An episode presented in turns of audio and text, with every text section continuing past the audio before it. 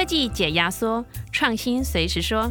大家好，欢迎收听科技解压缩。这个节目是由工研院制播，每个月提供您最新最热门的科技议题、台湾产业科技动态，还有科技研发背后的精彩故事。我是主持人佩华，今天是我们第一次的播出。搭配三月号《工业技术与资讯月刊》封面故事“科技女力崛起”，来谈谈科技业的女性新势力。今天我们邀请到的特别来宾，就是一位女性科技人。我们欢迎风趣科技创办人，也就是现任的总经理邱以佳。欢迎 Sandra。Hello，佩华。Hello，各位听众，大家好，我是风趣科技的 Sandra。今天非常荣幸能够参加首播的这个受访。很高兴邀请到 senr 来上我们第一集的节目啊。那刚好我们这期月刊的封面故事就是科技女力哦。那我觉得这个议题作为节目的开始是非常有意义的哦。那 Sandra 原本是工研院的同仁，她二零一五年带着团队啊以及创新的商业模式，成立了风趣科技。那 Sandra 可以跟我们介绍一下您创办的这家公司吗？嗯哼，好，谢谢佩华。当时成立风趣科技的初衷，最早是希望能够透过数位科技，整合目的地内的多种旅游的资源，包括像食宿游购型、电子票证，呃，或者是多元支付工具等，来提供国际自由行旅客更丰丰富、便利以及友善的一个旅游体验。那风趣的做法是打造一个全通路的旅游资源管理平台，我们可以将旅游产品或服务电子化，透过商业模式的设计，整合从供应商一直到终端消费者之间相关的这些服务呃生态系的业者，一起来满足消费者的这个旅游体验。嗯，那可以再跟我们说明一下，就是说，其实如果如果呢，我是一个终端的消费者来说的话，哈，那风趣可以提供我们终端消费者什么，或者是说，风趣做的是一个，它是对呃 B to B 的一个生意。嗯，事实上，风趣的商业模式是 B to B，就是我们真正的客户是呃，就是所谓行销通路，尤其是海外。因为当时风趣成立，最主要是针对国际的自由行趋势的兴起而设立的。所以我们在想的是，呃，国外的消费者自由行，他们在选择商品的时候，一定是透过他们熟悉的旅游通路平台。那各个国家可能会有他们熟悉的，那有一些是全球性的，包括 Klook、KKday 这样子的呃一些旅游电商。可是呃，风趣本身是针对站在目的地的这个角度，我们把目的地，例如说像我们以台湾为核心，我们推出了北北基好玩卡，我们就把呃双北跟基隆的旅游产品，包括交通、包括旅游、包括景点门票，全部整合起来，甚至连消费的一些优惠都绑在我们的服务平台上。那透过我们的通路伙伴，把这样子一个经过设计打包的旅游产品递送到消费者的手上，所以他们在海外通路购买后，他们可以。直接拿着 QR code 或者是这张好玩卡到台湾，事实上中间并不需要经过任何的呃额外的所谓的旅游旅行社的服务，他们就可以直接到了景点就直接核销入场，节省他们的排队或者是买票的甚至验票的这些时间。哦，所以就是说，你们包装一个产品，然后提供给旅行社来销售，然后最后由旅行社贩售给最终的消费者，就是来台湾旅游的人，这样子吗？呃，差不多，因为旅游现在的旅游产品，我觉得对它的定位是更活活用了，并不像以前一定是一个所谓的。呃，团体的配套产品，就像我们推出了爱爱台湾博物馆卡，它就整合了这些博物馆的各种博物馆的那个一年免费进出的这个权利。所以像这样的产品，它并不需要透过旅行社来卖，它并不需要有那样的执照。可是应该是说，消费者在旅游的体验越来越多元了，所以这些多元的体验可以让消费者透过他们熟悉的通路，不一定只有旅行社哦，各式各样的通路都可能可以买到这种所谓的旅游体验。我我我觉得。关键比较是在体验这件事，就是这些体验性的产品可以经过设计跟打包，然后那这个组装就可以包括呃从旅客的行径，例如说他可能到这个地方需要有交通，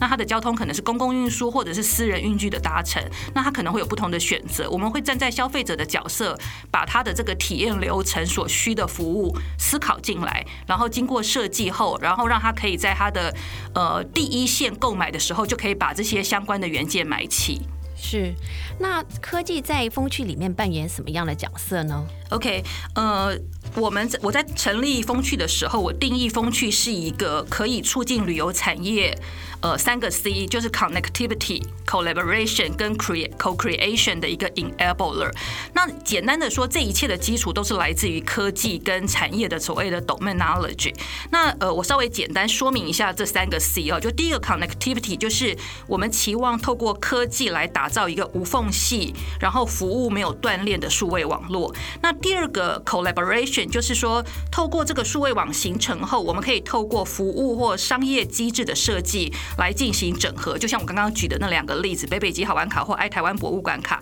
那我们创造说，让大家因为合作才能够发挥更高价值的这种旅游体验，就是 co collaboration。那第三个 co creation 就是到走到最终，当参与的伙伴们他们都认同，也经历过因为合作能够创造更好的价值后，风趣的平台就可以成为这些所所谓的产业伙伴们在上面共同创造出更多可能的商业机制，或者是新。形态的旅游体验，那这个就我们会认为风趣就成为一个所谓可以促成共创的一个开放呃开放创新平台，所以就本质而言，风呃科技是风趣最核心的资产以及竞争力的来源。是。我听说 Sandra 在大学的时候念的是行销，是吗？那怎么会拐到科技这条路上呢？呃，是啊，我大学是念气管系，那毕业后我就在化妆品产业工作，大概将近七年的时间。那后来是因为结婚的关系嫁到新竹，所以就在新竹找工作。不过我当时的学经历背景，呃，很在新竹真的超级超级难找到一份工作。我所有寄出去的履历大概都石沉大海。那最后我觉得真的是因为。很感恩老天的一切安排，就是让我有一些在很多机缘巧合下，很幸运能够进到工研院来服务。是是，那您到工研院来推广技术哦，却不是科班出身，那刚开始会不会觉得很难切入啊？嗯，我自己觉得我有一个蛮大的优点，就是我很热爱学习，然后我有我自己学习新事物的一些方式。呃，当我到呃当初到工研院的时候呢，我觉得所有的这些技术名词对我来讲就很像。看那个所谓的天方夜谭，那种无字天书一样，就有看没有懂，所以我当时就会尝试用我自己所能够理解的方式去问问题，然后取得我的学习的经验。例如，我可能会问呃我们的技术同仁说，这个技术这个新技术是用在哪里？以前是怎么做？工研院的技术如何改善？那优势在哪里？那我们对于客户的好处又是什么？当我问完这些问题，得到我要的答案之后，我上就可以开始我去对客户做做所谓的。初步的推广了，是那您的突破，您那时候会不会觉得有一个低潮期，或者是说一个呃要一个转换过渡期的？哎，还好哎，我觉得因为在学习的过程，我本身是蛮快乐的。然后工研院的人上大部分同仁都非常友善。然后我在问问题的时候，事实上我他们也都很聪明。而我通常问话的方式跟我。呃，所谓的 follow up 的 question 可以让他们很快用我能够理解的方式去理解，所以我觉得，甚至他们会用很多生活中的一些例子，例如说，哎，交通交通运输的例子啊，红绿灯的这些例子来解释一个新的技术，所以对我来讲，算是那整个过程是很愉快的。所以您很快就进入了状况，对不对？是是是，我觉得就技术推广这部分，我的进入障碍蛮低的。后来又怎么想到要创业呢？呃，创业这件事蛮有趣的，就是我最早是执行经济部技术处的一个科专计划，那当时就是执行了几年后，感受到整个我们整个设计的这些服务，对于距离商业化的这个市场机会越来越近。那而且当时工研院是非常鼓励创业，我想到目前为止也是，就是一直非常鼓励创业，所以我们在当时计划的目标就设立了要成立一家新的公司。咦，那是一个什么样的计划呢？呃，是一个智慧生活，在等于说智慧生活在生活场域里面去淬炼智慧生活创新服务的一个计划。是，那那时候做您做了哪些事情？好，我在计划当中，事实上我们当时这个计划的本质，因为呃，我当时是在服务系统科技中心，那福科中心它的角色就是要做利用科技来创造出新的创新服务。那这个计划本身，当时应该是说，所谓的服务这件事，它比较不像一个硬体，我可以在实验室里面做出来去做功能测试。那一个所谓的服务，它可能在场域里面，它会面临到需要有法规、有不同的合作伙伴的业者，然后有很多商业模式，必须要在真实的环境去做淬炼。所以当时这个呃智慧生活的这个计划，就是我们在台湾要选择一些场域。那我当时选择的场域就是普里日月潭。那我们是先选择了这个场域进去研究后，发现观光这个主题很适合这个在地的经济发展，因为我们当时还是从台湾的未来经济价值能够提升的角色去思考。那我们后来就选择在找到了这个发展方向之后，我就去思考说，当代科技对观光这个产业。尤其是观光是在地的需求、经济发展的需求时候，我们在思考在这个产业下科技能够做什么。所以我那时候就做了很多全球化的研究，包括旅游形态的改变、产业的发展，以及台湾在这方面就是过往的一些产业的结构。那那时候就是看到了自由行这个趋势。当然一部分也是因为我自己非常热爱自由行，从我第一份工作、第一份薪水我就开始自由行，所以在旅游的过程中。自己的经验也可以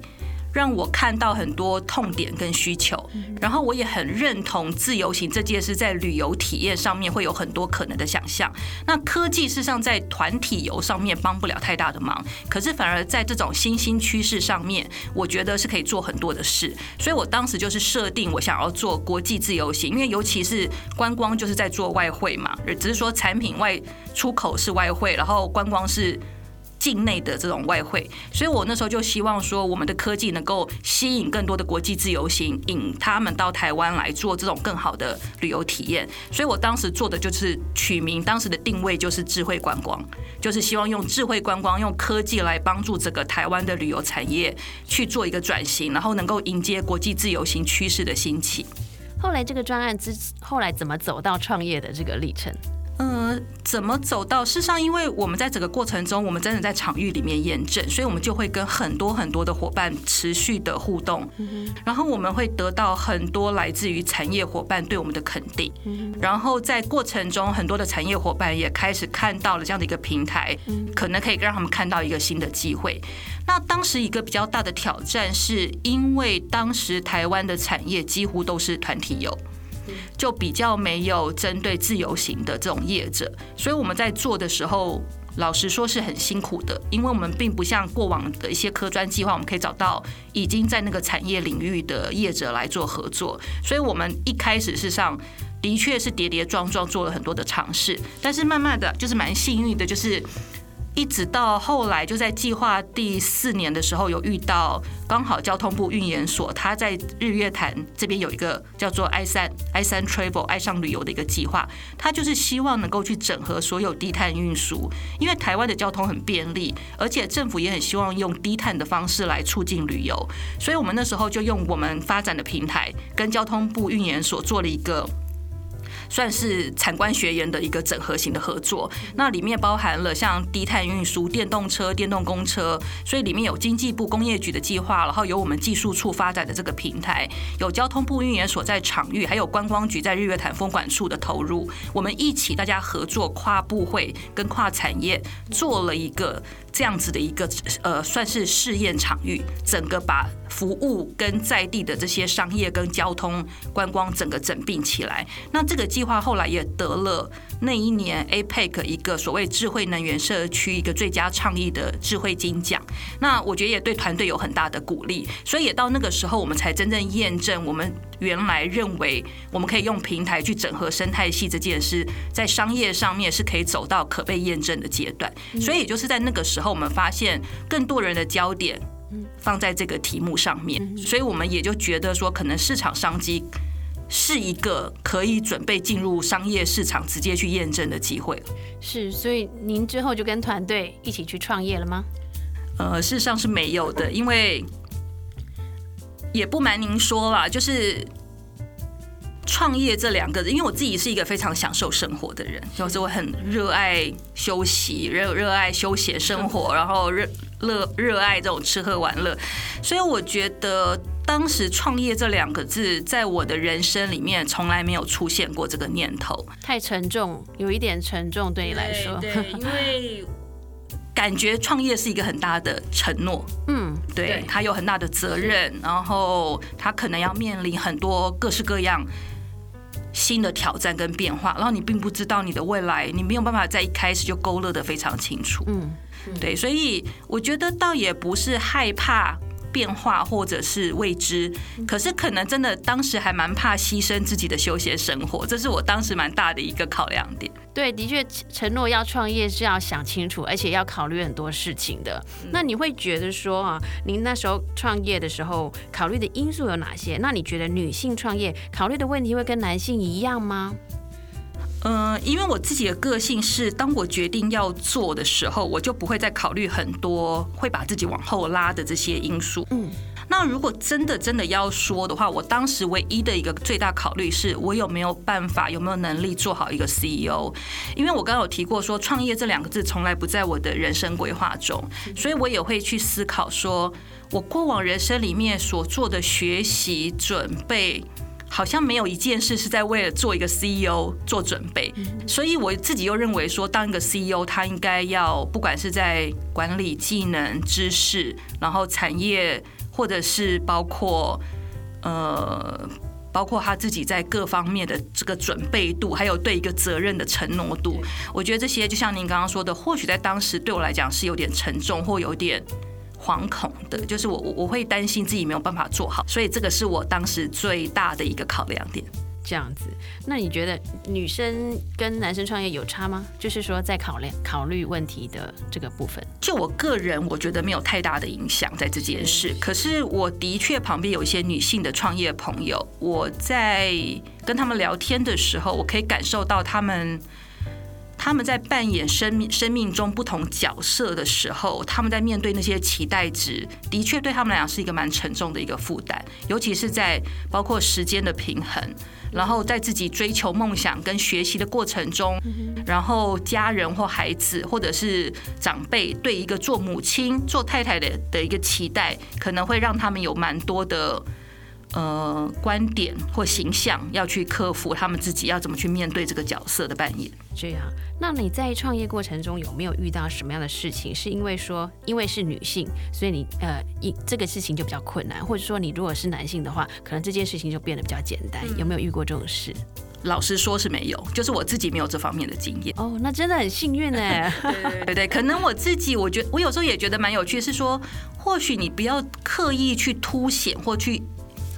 对自己有这样子的一个认定，就是性别这件事，也许在我生命中，我从来没有把它认为是一个非常清晰的标签，所以可能在我的人生中，我也相对很少碰到这个标签对我带成带来什么样大的负担。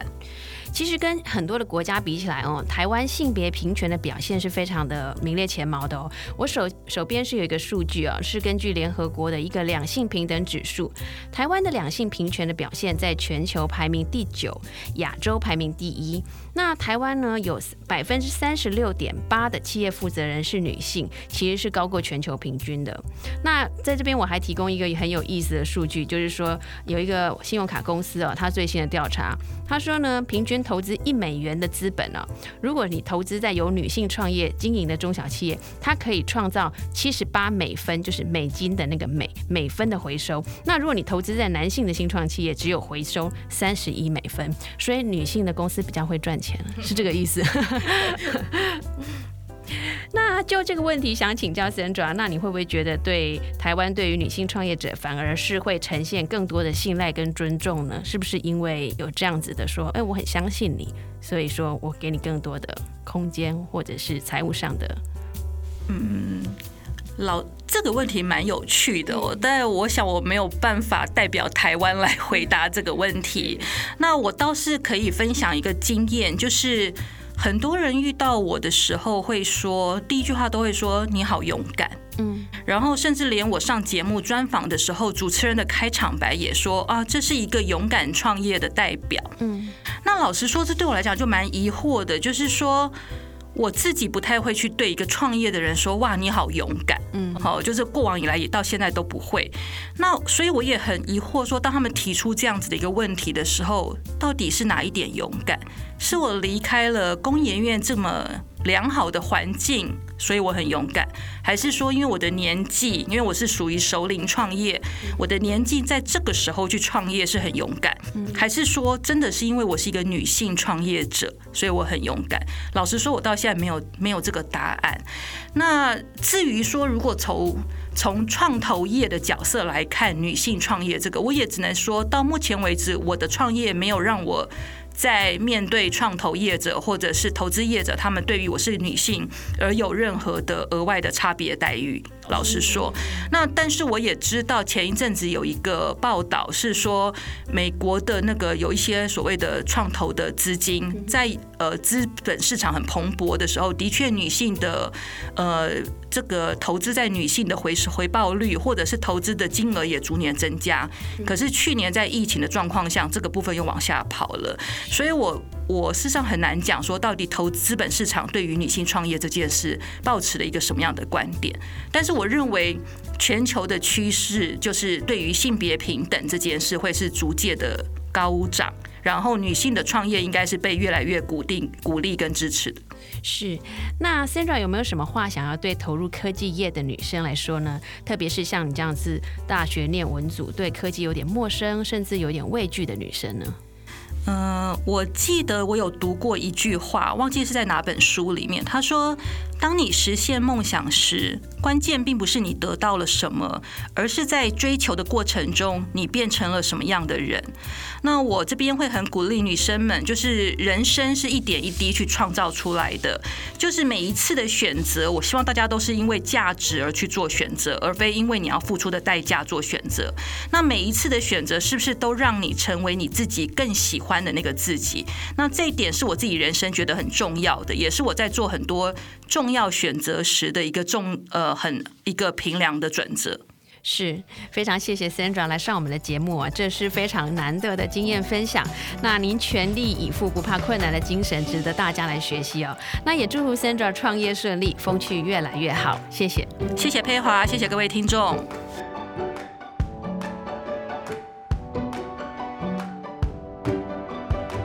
下来我们进行科技加油站单元。科技加油站是与您分享近期发生与台湾科技产业相关的资讯或正在热议中的科技话题。今天我们要跟大家分享的是《工业技术与资讯月刊》在二月底做的一份科技履历调查。为了了解大家对女性投入科技领域的观点，我们做了一个简单的调查，共有四百多个网友参加。结果，我们很高兴地发现，超过半数的受访者认为性别不会影响对科学技术的兴趣、理解力、对工作的选择以及成功的几率。也就是说，并不因为你是男生还是女生就应该对科技领域感兴趣，或者你会更擅长科技；也不会因为你是男生或女生就选择跟科技相关的工作，更不会影响在职场上的成功机会。我们的社会对性别观念真的很先进耶。还有近六成的受访者认为女性做任何工作都是非常合适的。超过四成的受访者说，如果自己有女儿，会让女儿选择自己喜欢、符合她个性的科系。当然，这个工作在未来有没有竞争力，也是家长非常关心的。我那个年代哦，很多家长都觉得女生最好的工作就是当老师。我觉得主要的原因是在于当时对职业的想象实在太少，又太没有安全感所致。其实现在的社会有很多工作都是以前听都没有听过的，又怎么知道这些新型的工作适合哪一种人呢？此外，调查的结果也显示，现代的父母不会因为是女儿就觉得她不需要有竞争力。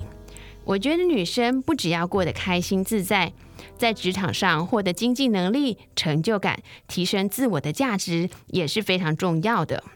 好的，今天的节目就分享到这边，有没有让你很想投入科技业，成为护国群山的一份子呢？想要知道更多科技女力崛起的故事，欢迎搜寻《工业技术与资讯》，上网阅读或下载我们的月刊。如果喜欢我们的节目，也可以在订阅平台上按下订阅或关注，并分享给身边关心台湾科技创新议题的朋友们。我们下次见。